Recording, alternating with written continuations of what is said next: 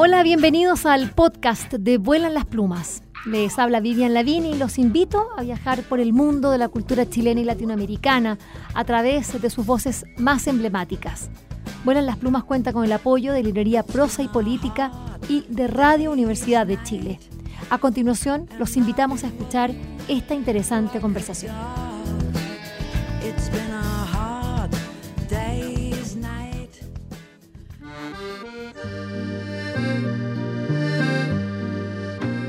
La editorial Calandraca, esta es una editorial de Galicia, pero con vocación eh, universal, podríamos decirlo, porque, bueno, eh, sus libros son traducidos prácticamente de manera automática, no solo, eh, o publicados, digamos, al castellano, sino que desde el gallego al castellano, castellano al gallego, pero también al vasco, también al portugués, al italiano, navega por las lenguas peninsulares, más allá también de Europa, y lo interesante es que hay una línea de libros eh, que mm, muchas veces se, eh, eh, se, podría, se pueden confundir dentro de todos los maravillosos libros, álbumes que hace Calandraca, y que es lo que ellos han llamado cajón de ciencias. ¿Cómo es esto? Bueno, es una mm, no quieren llamarlo colección, por algo la han llamado cajón, y tanto Factoría eh, de Libros Calandraca como Calandraca eh, han editado una serie de libros científicos eh, que tienen un sello muy particular, con características muy particulares, muy repensadas. Y hoy día tengo la fortuna, la verdad, porque es una suerte estar acá en Pontevedra, en la capital de Galicia, conversando con quienes dieron este puntapié inicial, con quienes fueron los creadores de la idea, eh, por cierto, junto a los editores eh, de Calandraca, eh, José Ballesteros, mm, mm, también por supuesto que Manuela Rodríguez. Y acá hay un, equipo muy interesante, voy a tratar de, durante la entrevista, que se diferencien quiénes están acá y para que ustedes sepan quién, quién habla desde dónde, digamos. Bueno, hay dos profesores, es Pilar Martínez y Chema Eras, ellos son, bueno, profesores de de es de aula, ¿no? De niños, básicamente básica diríamos nosotros, incluso también un poquito media, ahí, eh, pero, pero profesores al fin y al cabo, con una larga experiencia en docencia, lo que les permite entonces tener ese contacto con, con las nuevas generaciones, saber cómo piensan, cómo leen, qué quieren, o cómo quieren eh, ver la información. Y otra pareja más, porque la verdad es que son dos parejas a su vez, eh, Julio Gutiérrez e Isabel Pelayo. Ellos son biólogos eh, y, son una parte fundamental para lo que puede ser una colección de ciencia. En esta tarde vamos a conversar con Pilar Martínez, Julio Gutiérrez y Chema Eras aquí en, Calandraca para que nos cuenten qué es este cajón de ciencias, qué, cómo surge y luego las, eh, por cierto, todas las novedades que tiene para este 2022 en el que estamos eh, conversando ya a puertas de la feria del libro de Frankfurt. Primero darle una cordial bienvenida rápidamente, eh, Pilar, Julio, eh, Chema, a Vuelan las Plumas. ¿Cómo están? Hola, ¿qué tal? Buenas tardes. Hola, ¿qué tal? Buenas tardes. Bueno, quiero, eh, ya estuvimos conversando antes, les voy a pedir que repitan algunas cosas. Básicamente, eh, me interesaría que ustedes pudiesen eh, contar cómo, qué es lo que querían hacer ustedes que fuese diferente. Ustedes son profesores, ya sabían todos los libros que habían hace años atrás sobre ciencia. ¿Qué es lo que vino a hacer esta colección que, que nace con el, con el libro Bocas? Escuchemos. A ver, Chema Eras. Vale, pues eh, empezamos dentro del Calandraca, empezamos, decidimos hacer un cajón, que le llamamos nosotros, cajón, es algo para el concepto de cajón sería el, lugar donde, donde vamos a colocar los libros de ciencia para los niños, ¿no? libros rigurosamente científicos. Entonces, eh, bueno, pues eh, nos juntamos en este caso para hacer un libro concreto que se llama Bocas, que fue el primer libro de la colección de animales extraordinarios, que el autor es Julio Gutiérrez y el, y el ilustrador es Nicolás Fernández. Y entonces decidimos hacer una, una colección, ya eh, te digo, que se llama Animales extraordinarios, que fuera un poco álbum infantil, también libro de información, infantil juvenil, también libro informativo, por supuesto científico, y queríamos darle un, toque nuevo, novedoso, entonces partíamos de una idea, vamos a buscar un libro que pueda leer un adulto, y nos poníamos en la situación de un abuelo o de un padre o un tío o lo que sea. O una tía o una, una abuela. tía o una abuela, obviamente. Yo digo un abuelo, pues Ah, estoy pensando en mí. Claro.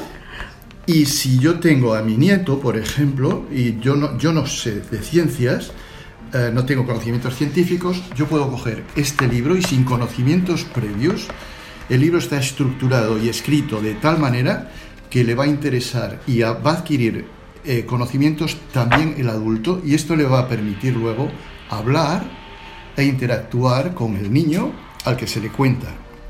No, básicamente esta sería la idea. Entonces necesita un lenguaje muy, eh, muy sen- sencillo. Sencillo no quiere decir simple, pero es absolutamente científico, pero sencillo, frases cortas, mm, el libro muy bien estructurado y unas imágenes también eh, en, las que se, en las que se pueda leer, en, las que se pueda hacer una lectura del libro.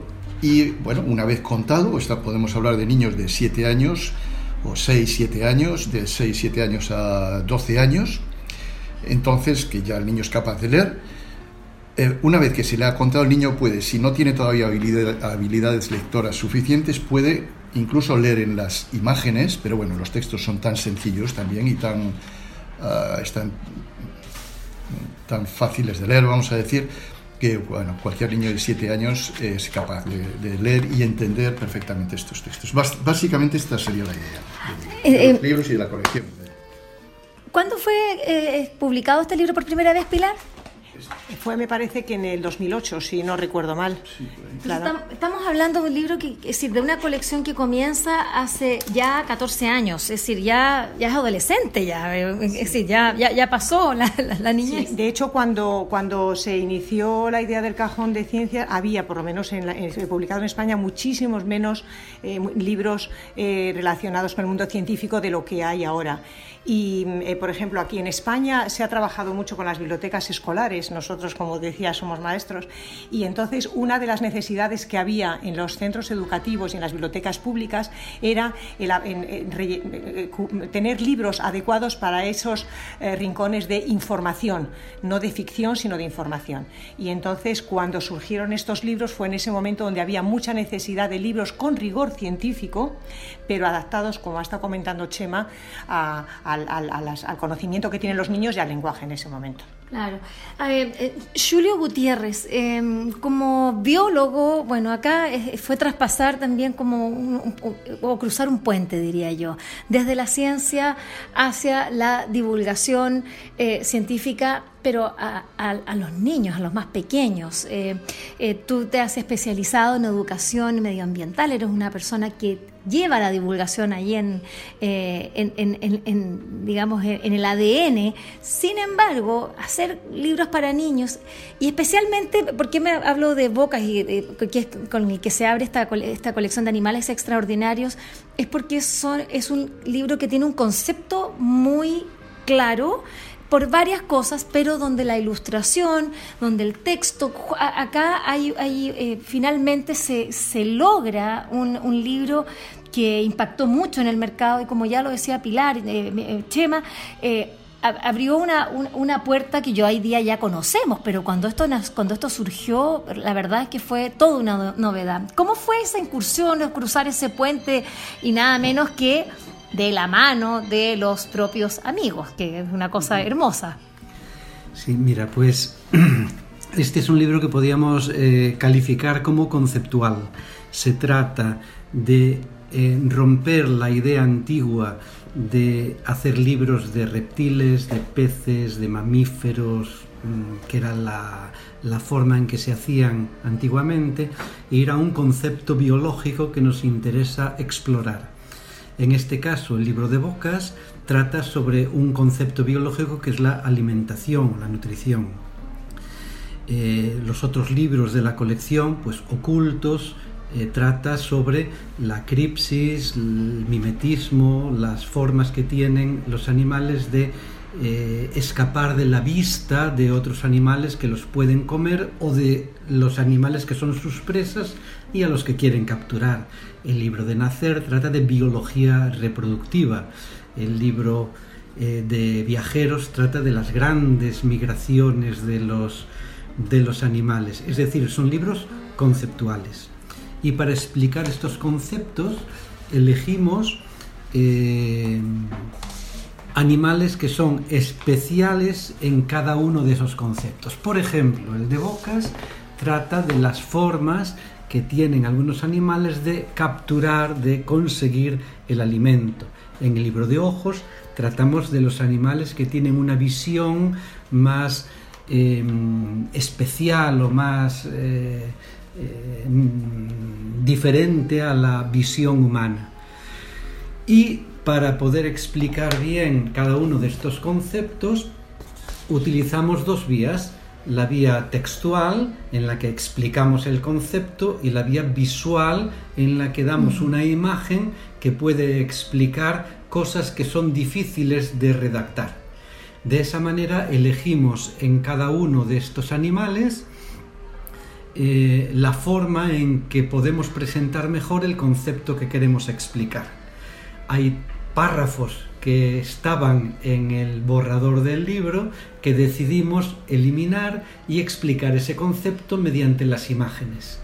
Y elegimos mm, retirar aspectos visuales y explicarlos mejor en forma de texto. De tal manera que el libro tiene en cada animal una información que se ofrece en forma textual y otra que se ofrece en forma visual.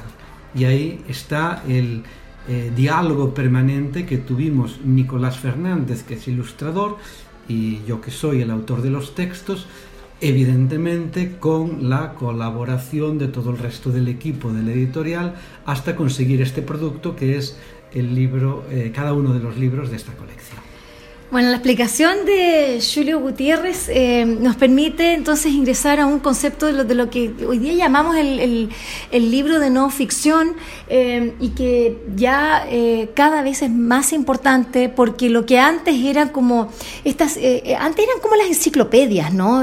como que cumplían ese rol, esa cosa como esas colecciones que estaban en las casas, bueno, por cierto que en las bibliotecas que eran de, consulta, pero cuando, cuando Shema eh, decía al comienzo, no, no, es que este libro fue pensado para que yo como abuelo, como tío, como adulto, pero no conocedor de este tema, pueda con el niño introducirme en esto, sin haber, sin tener conocimientos previos, eh, tampoco que, me empiece a enredar con, la gramática, sino que sean frases, eh, frases simples, directas y en un lenguaje también con una oralidad. Eso, eso me gusta, eh, Pilar, que tenga esa oralidad. ¿Por qué? ¿Qué, qué? pasó allí? Claro, es que además, uniendo con lo que decía eh, Julio de, del concepto nuevo de transmitir la mm. información, y Chema ha mencionado precisamente álbum, álbum ilustrado, esa compenetración entre el texto y la imagen, que es la base del álbum ilustrado, es la idea de estos libros. Porque además hay que tener en cuenta efectivamente que antes este tipo de libros eran de consulta, pero hoy día esa consulta se hace por Internet, no es necesaria. Entonces ha cambiado el concepto de la necesidad de los libros. Entonces lo que se trata es de acercar al público infantil juvenil un libro de textos con el atractivo de los álbumes ilustrados, pero que están transmitiendo unos conocimientos. Y con esas pautas que eso sirve para todos los em, libros dentro del cajón, sea la colección de animales extraordinarias o de otras colecciones, que es que los textos tengan, como hemos repetido ya, esa eh, estructura, contenido, utilización del léxico asequible a los niños de la edad a la que van dirigidos y a cualquier adulto que lo quiera leer y compartir con, esos con esas niñas y esos niños eh, con los que trata, sea en un ámbito escolar, de una maestra o maestro, mm. eh, de la casa, hermanos mayores con los pequeños, etcétera. Cuando nace la, eh, nace la colección, eh, ya nos decía, eh, este cajón, digamos, de animales extraordinarios, ¿con cuántos títulos ya tenían en la cabeza? Porque o fue Bocas y dijeron, oh, como que resultó. Es decir, ¿cómo, cómo se planificó eso, Julio? Pues en las primeras reuniones en las que establecimos y acotamos los límites que iba a tener la colección, ya pensamos en colección. Eh, y en la, yo creo que en la primera reunión ya teníamos eh, cuatro o cinco títulos que teníamos muy claros que queríamos hacer. eh, yo creo que llegamos a pensar en unos 12 o 14 títulos y de los 12 o 14 al final fuimos buscando cuáles eran los que daban una... Eh, hacían más redonda la colección, la hacían más completa, para explicar los conceptos que considerábamos desde el punto de vista científico básicos para, para divulgar, para ilustrar, para, para explicar.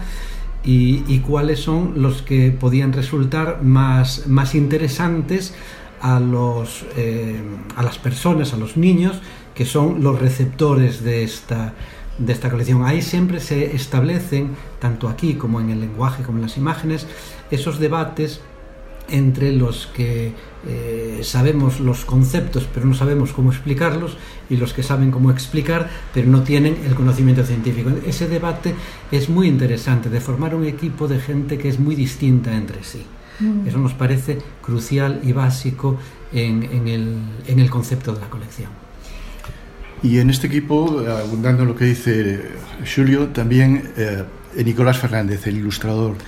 El ilustrador que aparece como ilustrador, pero en realidad es casi, podríamos decir, coautor, porque Nicolás que es un gran ilustrador de una precisión casi fotográfica. Hay gente que piensa que son fotografías, mm. que es muy realista, ¿no? Tiene además unos conocimientos profundos de biología. Entonces, eh, cuando digamos que lo, que tenía que hablar Julio y él, estaba, estaba ya, ya, lo sabían los dos, sabían los dos perfectamente de qué estaban hablando, entonces en ese sentido el trabajo creo que fue fácil, ¿no? muy fácil. Entre los dos, ¿no? Porque es un ilustrador eh, eh, que ya te digo, tiene conocimientos profundos de biología, entonces en este sentido es casi coautor.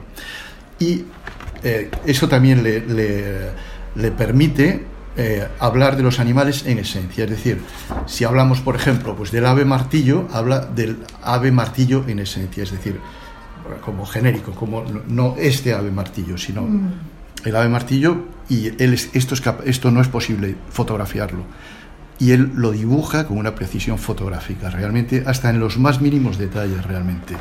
Sí, si me permites eh, ampliar un poco esta idea que está dando Chema, eh, diríamos que eh, si una fotografía mm, refleja a un individuo concreto, puede ser que si el lector ve a otro individuo de esa misma especie, no lo identifique porque es más alto, más gordo, más eh, claro, más oscuro. Y Nicolás hace el, trabajo impagable, buenísimo, de establecer lo que decía Chema, la esencia de esa especie. La esencia, la forma en que se mueve, la forma en que se posa sobre una rama, las características básicas para que eh, quede perfectamente reflejado cómo es eh, el animal, cómo es la especie, cómo se reúnen entre ellos, cómo interactúan.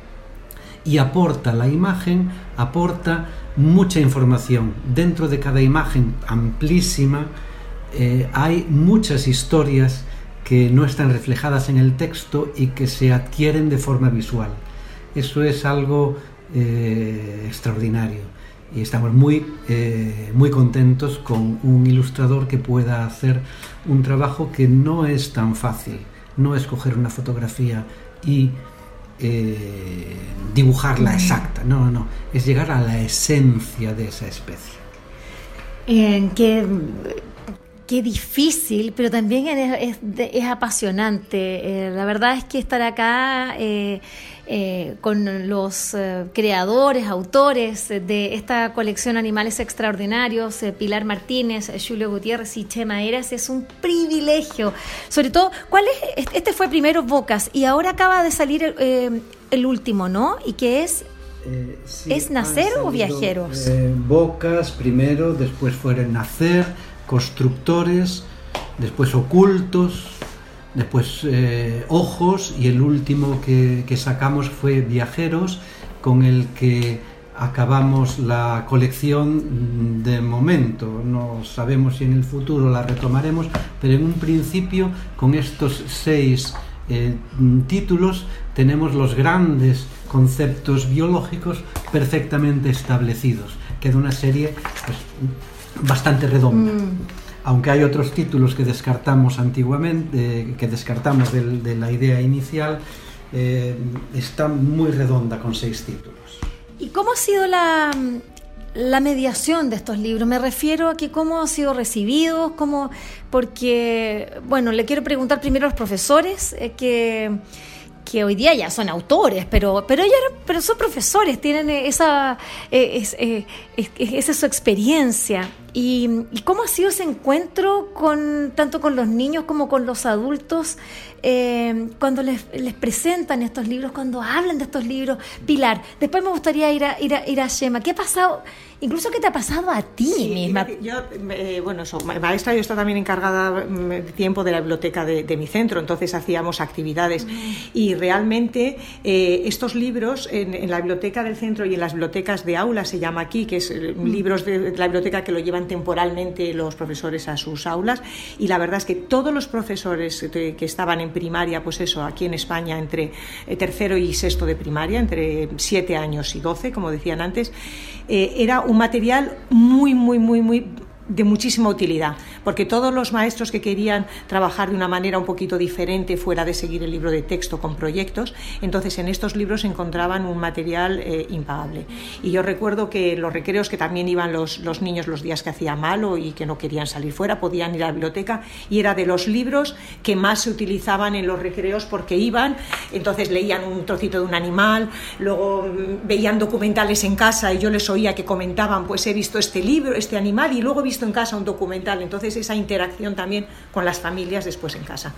Y se utilizaban también mucho y se utilizan para lo que se llama las maletas viajeras, que son eh, en, las bibliotecas se hacen em, grupos de libros que llevan a casa a los niños para compartir con sus familias. Y este era uno de los básicos porque es un, es un libro efectivamente que tiene muchas lecturas.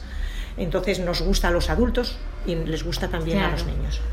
Eh, Chema, eh, a, ti qué te pasó con esa mediación, con ese encuentro con los niños? ¿Tienes alguna, eh, alguna situación o, Julio para que nos compartan? A ver, una manera muy simple y fácil de, ver el éxito de un libro en una escuela es mirar el estado del libro. Entonces, estos libros, concretamente estos de los que estamos hablando, eh, al cabo de un año están destrozados. Eso quiere decir que los usan muchísimo y esto es lo que veíamos en las escuelas, ¿no? que los niños los usan, los cogen, los llevan a casa, los vuelven a traer. Y bueno, esta es la mejor crítica que puede tener un libro, la verdad, porque mm. los niños realmente los leen, les interesa mucho. Ya el tema interesa muchísimo, es decir, los animales a los niños, eh, este, este, eh, este abanico de edades, les encantan los libros de animales pero bueno, dentro de los libros de animales pues hay mejores que les gustan más y que les gustan menos, ¿no? Vamos ahora a un nuevo paso porque hay una novedad eh, de una nueva colección dentro de este cajón de ciencias que son estas crías de animales Em, y son libros ya para niños un poco más chicos. Eh, me gustaría, Julio, que nos contaras eh, cómo, cómo surgen. Me encanta también em, eh, que, los, los, territorios donde, sobre los cuales quieren hablar estos animales, en estos ¿Quién soy? Porque ese es el título. es, bueno, América, África, Europa, Australia y eh, tengo entendido que hay novedades para el próximo año con, dos libros eh, más. Me gustaría que, bueno, acá vemos autores, eh, también a, otros autores y, cómo, cómo se trabajó esto. cuéntanos, Julio. Pues mira, esta colección es un verdadero reto para un biólogo porque se trata de eh, seguir con la línea de los libros científicos, pero para niños muy pequeños. Entonces, esto es realmente un, reto. Y optamos por esta, este formato de hacer unas preguntas, unas adivinanzas, para que sea más eh, interactivo y más activo el libro, que no sea simplemente una eh, relación de contenidos, de información que, los niños deben adquirir. Entonces es un libro muy activo y en ese, en ese formato pues lo, desarrollamos. Por eh, nuestra parte biológica o por nuestra parte científica, nos decantamos en este caso por los continentes porque nos da, nos da bastante juego a, a describir animales algunos muy conocidos, pero otros muy desconocidos de cada continente. Y el reto de seleccionar cuáles son los siete animales más representativos de África, de América, de Europa, es prácticamente una misión imposible, habiendo tantos animales como hay y tan bonitos. Entonces, el, el, reto primero fue seleccionar cuáles son los siete animales de Europa. ¿Solo siete? Pues sí, solo siete. Bueno, pues vamos a descartar en principio aquellos que puedan ser eh, menos apropiados, como los reptiles, los anfibios, los peces, que tienen unas crías que no son cuidadas por los padres.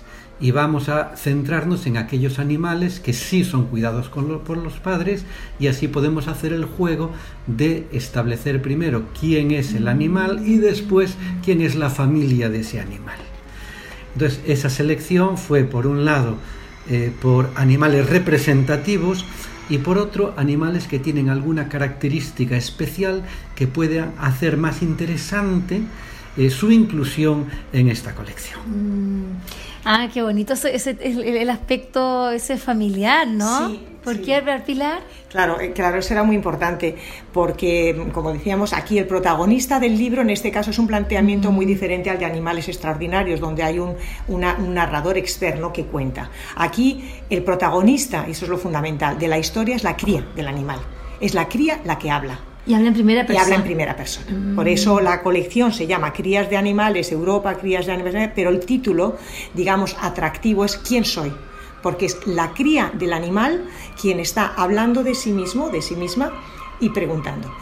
Y como decía eh, Julio, queríamos hacer un libro o sea, que, que interactuase con los lectores.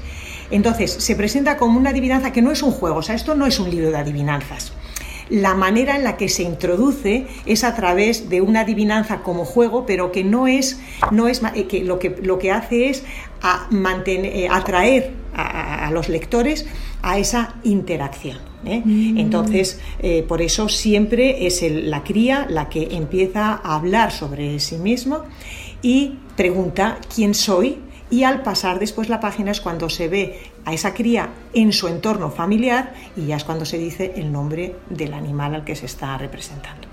Y también eh, hay eh, eh, como etapas de información, porque luego también hay otra pregunta cuando ya se devela quién es esta cría y, viene como un dato así medio entre divertido, freak a veces, a veces así como que no sé.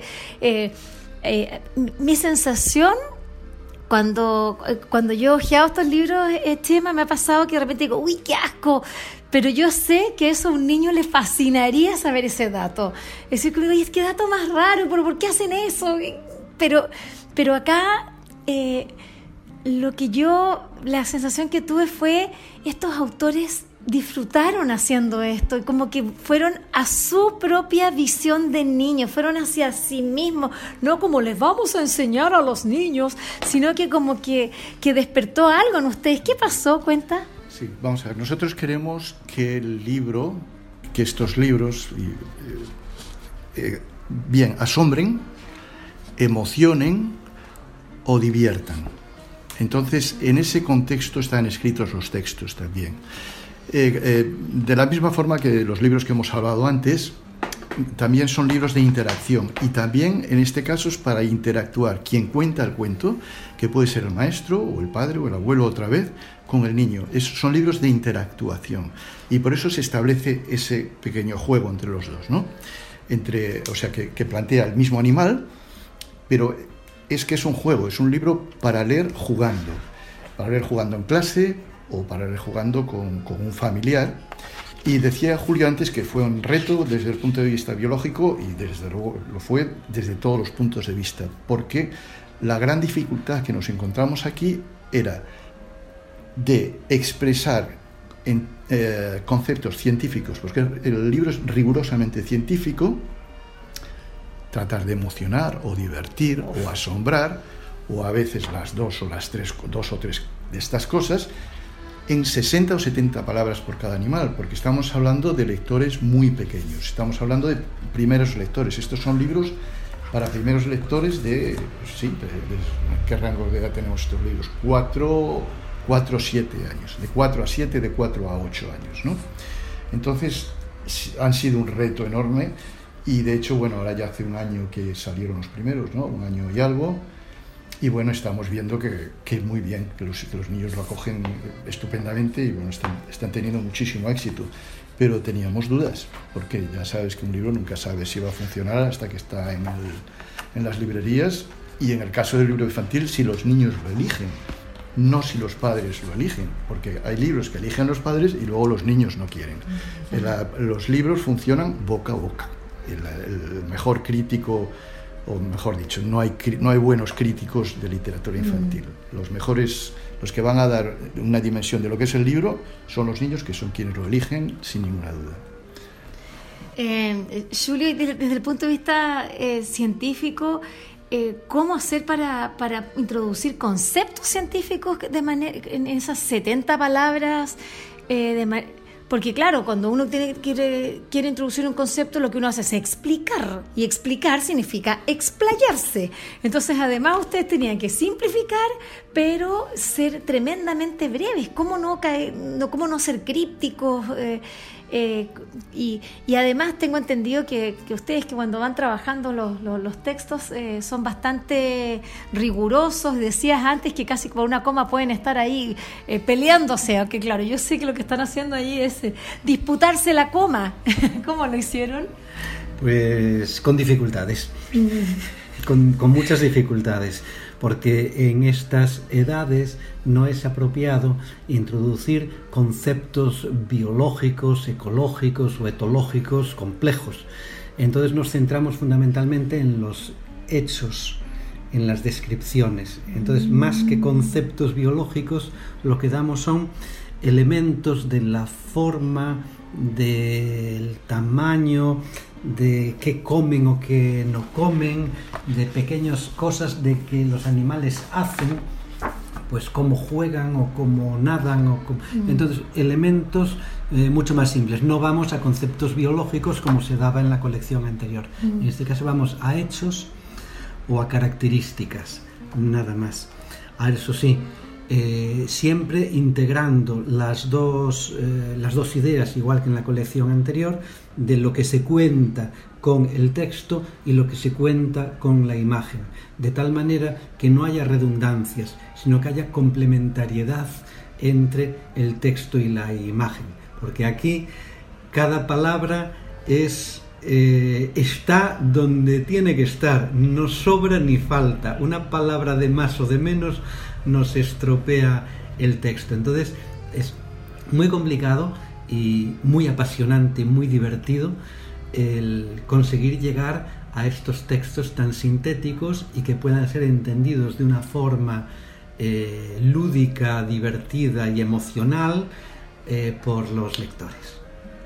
Claro, por ejemplo, tenemos aquí delante eh, la vicuña. Entonces, queríamos, queríamos mm, eh, por ejemplo, eh, que, los, que los lectores se dieran cuenta de la importancia a nivel ecológico de protección del ecosistema, como la manera de caminar y la manera de comer de las vicuñas respeta precisamente, no daña la vegetación, con lo cual permite que puedan seguir alimentándose, ¿no? Claro, entonces esto hay que hacerlo explicando qué es lo que hacen. Tú no les puedes explicar el concepto. ¿no? De, digamos científico con, con sustentabilidad lo que, sería no sé claro pero tienes que efectivamente explicarlo en dos frases ah. cómo comen y cómo se mueven. Entonces, para que haya un vínculo emocional sobre, en cuanto a una narración que eh, conecta con, con, los lectores y entonces captan, pero captan ese mensaje sin que sea un texto mm, explicativo tipo eh, libro de texto. ¿no? Mm. Esa es la idea fundamental. Y los autores acá, a ver, cuéntanos. Eh, sí, aparece como Tandem Seceda. ¿Qué es eso? Bueno, pues eso también eh, nos costó como todo dar con ello. Este tándem, como eh, cuando nos has presentado, has hablado de por un lado Julio eh, y Isabel, que son biólogos, y por otro lado Chema y yo, Pilar, que somos maestros. Bueno, quiero también destacar que no se ha dicho que Julio y Maribel son profesores de biología en secundaria, o sea, son biólogos que dan clase en secundaria. Y Chema y yo hemos dado clase en primaria muchísimos años, muchos años. Y entonces ellos aportan la parte de ese rigor científico y de los contenidos científicos y Chema y yo por nuestra parte aportamos eh, toda la experiencia que tenemos de haber dado clase desde niños pequeños enseñándoles a leer, primeros lectores y ese conocimiento. Entonces el tándem, claro, dicen, ¿cómo un tándem si sois cuatro? Sí, pero es un tándem de dos, la parte biológica y científica con la parte de los maestros que a la vez cada una de esas partes tiene otras dos, entonces formamos un equipo. ¿Y por qué Seceda? Había que ponerle un nombre. Pues porque Seceda es el nombre de la aldea donde nos reunimos por primera vez los cuatro y donde nació la semilla de este tipo de libros. Entonces es una aldea de, Galicia en un, que está en el medio, en, el, en la Sierra del Caurel, en el medio de un bosque de castaños preciosos y un sitio idílico. Y entonces nos pareció que en un fin de semana donde nos reunimos y donde esbozamos eh, cuál, que, cómo queríamos que fueran los textos de la colección, sí, y luego ya fue cuando ya dijimos pues tantos continentes, estos animales, pero eh, cómo se iba a, a presentar los libros. Y de ahí Tandem se ceda. Y Esther García, bueno, finalmente fue quien... Eh, ¿Cómo llegaron hasta ilustradora eh, Chema? Bueno, llegamos a Esther García, eh, bueno, porque Calandraca, como editorial, es muy rigurosa y muy exigente en cuanto a la calidad de las ilustraciones. Es una parte importantísima en los álbumes de Calandraca. Estos libros son álbum también, ¿no? Entonces buscamos a alguien que bueno, pues que nos pudiera acompañar en este proyecto y que lo pudiera hacer como a nosotros nos gustaba. En este caso necesitábamos a alguien que tuviera una visión, o sea, que se pudiera, que se pudiera dirigir bien a los niños de estas edades, a primeros lectores, ¿no? y que una vez más complementase los textos. Mm. Entonces, bueno, encontramos a Esther García, que tiene un libro que nos gustó muchísimo, Darwin. El viaje de Darwin. El viaje de Darwin, que fue creo que fue premio al libro mejor editado en el año 18, no, sé, no sé en qué momento fue, pero bueno, y nos pareció una ilustradora muy original, muy original. Y bueno, pues nos embarcamos con ella y trabajando mucho con ella, eh, pues, pues yo creo que ha dado con la fórmula y ha logrado unos, unos unas ilustraciones llenísimas de ternura, cargadísimas de ternura. Las portadas a mí me sorprenden cada una. Bueno, las portadas y, todo ¿no? en el libro. Y bueno, eh, este es... Son muy bonitas, son, muy, bonitas. La ternura y todo. Los colores, los... Luego hay un trabajo editorial también muy importante aquí. Y vienen dos más, como para terminar ya, vienen dos más libros de, esta colección de quién soy, eh, Julio. Pues eh, el continente que falta, que es Asia, y después, porque ecosistémicamente es un poco complejo eh, introducir a los animales que viven en la nieve, pues tenemos tierras polares en la que introducimos animales de círculo polar ártico para arriba y de la Antártida. Y eh, con eso completamos y cerramos también la cuestión geográfica. Bueno, ha sido un viaje maravilloso, sí, Shema. Sí, no, yo quería incidir en lo que hablábamos mm. antes, ¿no? De eh, compaginar, eh, bueno, bueno, de lo que hemos trabajado como mm. equipo, ¿no? Para que los para que nos quedaran unos libros. Quería incidir en el, en el enorme interés en que, en que tuvimos en todo momento que sean libros para primeros lectores. Y para, eh, para primeros lectores en el sentido que son niños que están dando sus primeros pasos en la lectura. Entonces queríamos ofrecer unos, unos textos muy fáciles para estos niños. Esto lo digo por, los, eh, eh, oyentes que tengas que trabajen en la enseñanza, que, sé, que, que los niños puedan tener eh, textos muy vivos, de, realmente de su interés. Este es un tema que a los niños les apasiona a estas edades, ¿no? Y que ellos ya puedan leer que ya ellos puedan empezar a leer. O sea, no solo para que los cuenten los maestros, pero también que los puedan empezar a leer. ¿no? Por eso te digo que, bueno, no discutíamos, pero que ah, queríamos casi la perfección y, eh, luchábamos mucho por eso para ponernos de acuerdo en el concepto científico que fuera exacto, pero nunca renunciando en ningún momento a la fácil lectura del libro. Este es uno de los valores de estos libros bueno, para nosotros, por supuesto. Bueno, con esta conversación maravillosa eh, con Pilar Martínez, Julio Gutiérrez y Chema Eras, eh, a través de, de los animales de animales extraordinarios y de esta colección eh, Quién Soy, quiero, bueno, quiero agradecerles porque hemos yo he aprendido muchísimo, la verdad es que me emociona la pasión eh, y también debo decir, también me emociona la amistad que hay detrás, porque esto no son personas que se han juntado a hacer libros para que se vendan mucho en el mercado.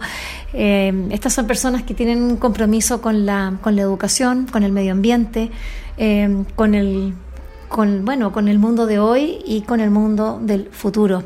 Los felicito, los felicito porque esas son cosas que son, que son las cosas que hacen falta hoy día en el mundo, la amistad, el compromiso. Muchas gracias. muchas, gracias. muchas gracias. Espero que esta conversación les haya gustado y recuerden que la escucharon en el canal de Vuelan las Plumas. Pueden acceder al material que hemos producido desde el año 2002 en www.vuelanlasplumas.cl y seguirnos a través de nuestras redes sociales en Facebook, Twitter e Instagram.